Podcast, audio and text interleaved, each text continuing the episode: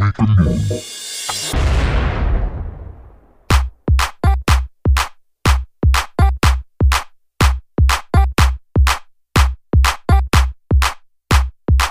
んにちは。We Can Do It の時間です。パーソナリティのジェメンこと高間俊介です。本日もゲスト様にお越しいただいております。前回に引き続き、ドイツシュパイヤー市在住の里見ランドさん。前回のインタビューでは、旅するコーチとしていろんなところに行きたい。中でもバリは最高だというお話をしていただきました。今回はどのようなお話が聞けるのでしょうか引き続きお楽しみください。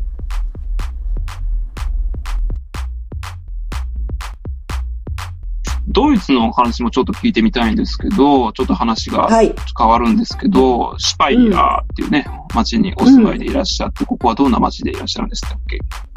キャイアは人口5万人ぐらいの町なんですけど、ライン川沿いにあって、うん。えっとね、フランスのアルザス地方がもうすぐそこ、国境が近いんですね。で、中世は、中世の時代は、ドイツのその神聖ローマ帝国って聞いたことあるかな？なんか、あります歴史で習った方もね、いると思うんですけど、その、うんうん。ドイツの中心の一つだった町だから、すごい歴史的な建物がたくさん残っていて、うん。で、ドイツ人はみんな知ってる観光地なんですよ。うん。日本で。そこにあのすごい大きいロマネスク様式としては世界最大級のうん。皇帝が建てた皇帝大聖堂っていうのがあって、それがユネスコの世界遺産になっています。うん、うん、うん。皇帝が建てたうん中世のうん、うん。うん。あそう、ええ皇帝のね、コンラート2世だったかな？コンラート1世か2世っていう名前の皇帝が、ええ自分の、自分のお墓として、で、まあ、うん自分のその、なんだろう力をこう、示すために、すごい大きな教会を建てたんですけど、1000年前に建てたうん、うん。大聖堂があるんですよ。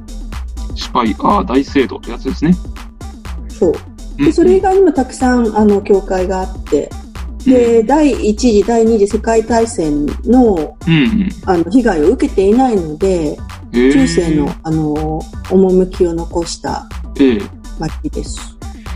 なんかロマンチックなイメージが湧きました。うん、可愛い街ですね。うーん。可愛いっていうのは、ど、どんな感感じというか。うーん、なんかね、家の建物がね、中世のそう、でも綺麗にし直している。木組みの家とかはあんまりないので、ロマンチック街道とかとはまたちょっと違うんだけど、うん。こう、なん、なんでこう、切妻屋根、屋根の形が可愛かったり、ああ、素敵ですね。旧市街はね、可愛らし。い街ですよ。あんまり高い建物とかもない。そうですね、旧市街の中にはない、うん。ないですね。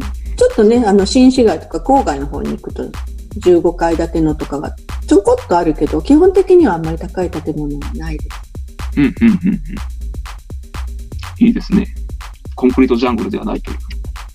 うん、ない、ない。公園もあるし、その大聖堂の後ろには大きな、こうね、あの、芝生、芝生で、すごい綺麗な緑がたくさんある公園もあるし、そこからちょっと歩いていくと、ライン川に、のほとりに行くから、そこにこう、ビアガーデンとかがあったりして、うん、うん、うん、うん、川を見ながらね、うん。うん。ビール飲んだり、ワイン飲んだりできるとこがあるんですよ。めっちゃ素敵。なんか今お話を聞いてるだけでも、なんか随分旅をするコーチとしての特色が出そうな感じがしたんですが。そうですか？うん。なんかその現場からコーチングをされるとビール飲みながら、後ろの人がね、ビールを飲みながら、今こんな感じですみたいなのをカメラで映すと、あ、なんか旅に来た感じみたいになりそう、なりそうな感じ。うん。クライアントとしてね、クライアントとして。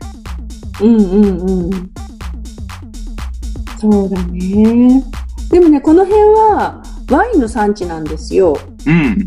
ビだからビーはいルよりもね、ワインを飲むんです。なんかドイツっていうとみんなビールうんビールって言われるんだけど、ええワインの産地でもあるので、で、うん、私が住んでいるところは、あの、ドイツワイン街道の近くなので、第一大ワインの生産地なんですね。だから。みんな、うん、ビールよりもワインを飲む。へえ。じゃあワイナリーがたくさんある。たくさんある。うん、本当にたくさんありますよ。いいですね。飲んだりするんですか？うん。うん。まあ、ワイナリーに行ってワインのテイスティングをしたりっていうのはあんまりしないけど、ワインは、うんあの、わそのワイナリーに買いに行ったりするし、うん。ワイナリーが併設しているレストランとかもあったりするので、そういうところにご飯食べに行ったりもたまにします。いやー、最高ですね。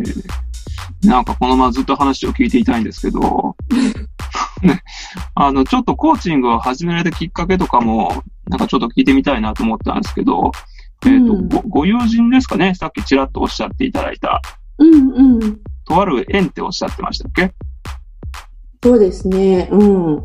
その方が毎年ドイツに遊びに来られていて、ええで、その、私のドイツで仲良くしている日本人の友達のところにいつも来てたんだけど、はい。去年初めてうちにも遊びに来てくれたんですよ。はい、はい、はい。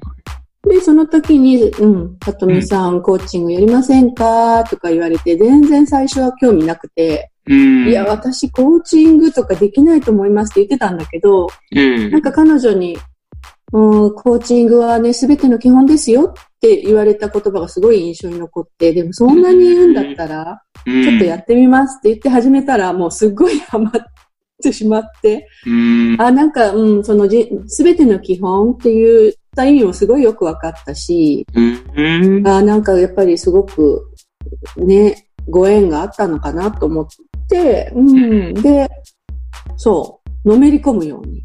もう、のめり込むように。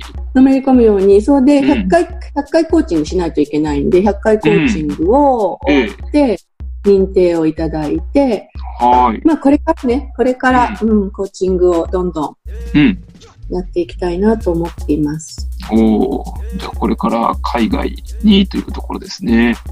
そうですね、旅に出るのはちょっとね、あのーまだ下の子が15歳だから、うん。あの子、その子がもうちょっと大きくなってから、どんどん旅に出ようと思っています。はーい。ということは、2年後 ?3 年後？2年後、うん、2年後ぐらいかなと思ってます。18歳で成人なので、ドイツで。うん。ドイツだとね。うん、ねなんかまあ17歳、18歳になる2年後ぐらいをめどに、旅に出たいなと思っています。まずは、バリ島。いやー、その時ね、その時もバリ島に行きたいと思ってるのかな。その時はその時にまた違う風が吹いてるかもしれない。ああ、まさに心も旅をしてるっていうことですね。うん、そうですね。なんかうまいこと言ったつもりだったけど、あんまうまくなかったね ありがとうございます。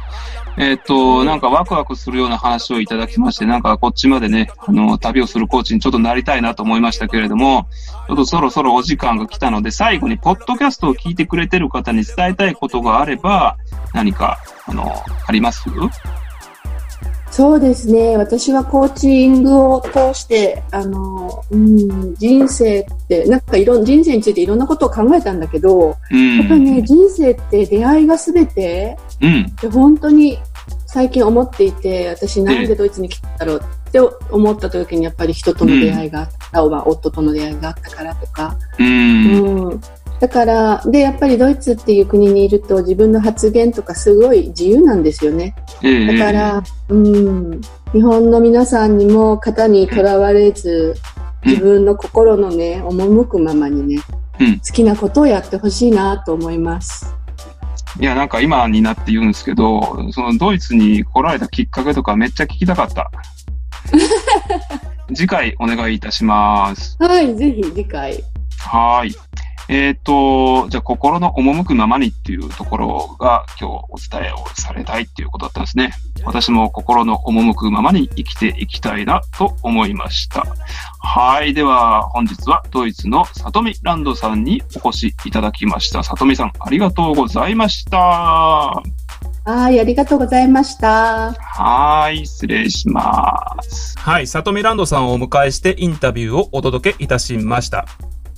旅をするコーチということで、まあ、ノマド生活って呼ばれたりするような、えー働き方にちょっと近いのかなと聞いていて感じました。最近よく言われてるのが、ワーケーションという言葉があるんですけれども、ワーケワークとバケーションを組み合わせたワーケーションということで、働く場所にとらわれない、働く時間にもとらわれないという、えーことを追求していく。えっ、と、よく最近言われるのがですね、あのー、これから働き方で二極化していくだろうということです。例えばシステムから会社っていうシステムから出て飛び出してね、自分の価値観に従って生きていく。あるいは会社っていうシステム、誰かの作ったシステムに乗っかっていくっていう、このどっちがいいではないんですけれども、これからの世界ではそんな風に二極化していくだろうということが言われていたりします。さて、えー、今日の里見ランドさんはどちらかというとシステムの中に組み込まれるんじゃないんだ。私は私の道を行くんだっていう印象をちょっと受けましたね。私もそんな生き方にものすごく共感しますし、えー、憧れたりもします。いいですよね。バリ島から遠隔でコーチングなんてね、ちょっとあの夢があると思いませんか？さて、ありがとうございます。えー、ちょっと私自身もインタビューを聞きながら上がったところで、えー、本日はそろそろお時間が来ましたので、えー、ここの辺で終了したいと思います。この番組ではゲスト出演をしてみたい方を募集しております。何かにチャレンジをしている方、そのあなたのチャレンジを聞かせてください。応募方法は私のツイッターに固定ツイートで募集の要項を掲載しております。ツイッター名は、高間アットプロコーチ、takama アットマークプロコーチで検索ください。本日は以上です。ではまた次回お楽しみに。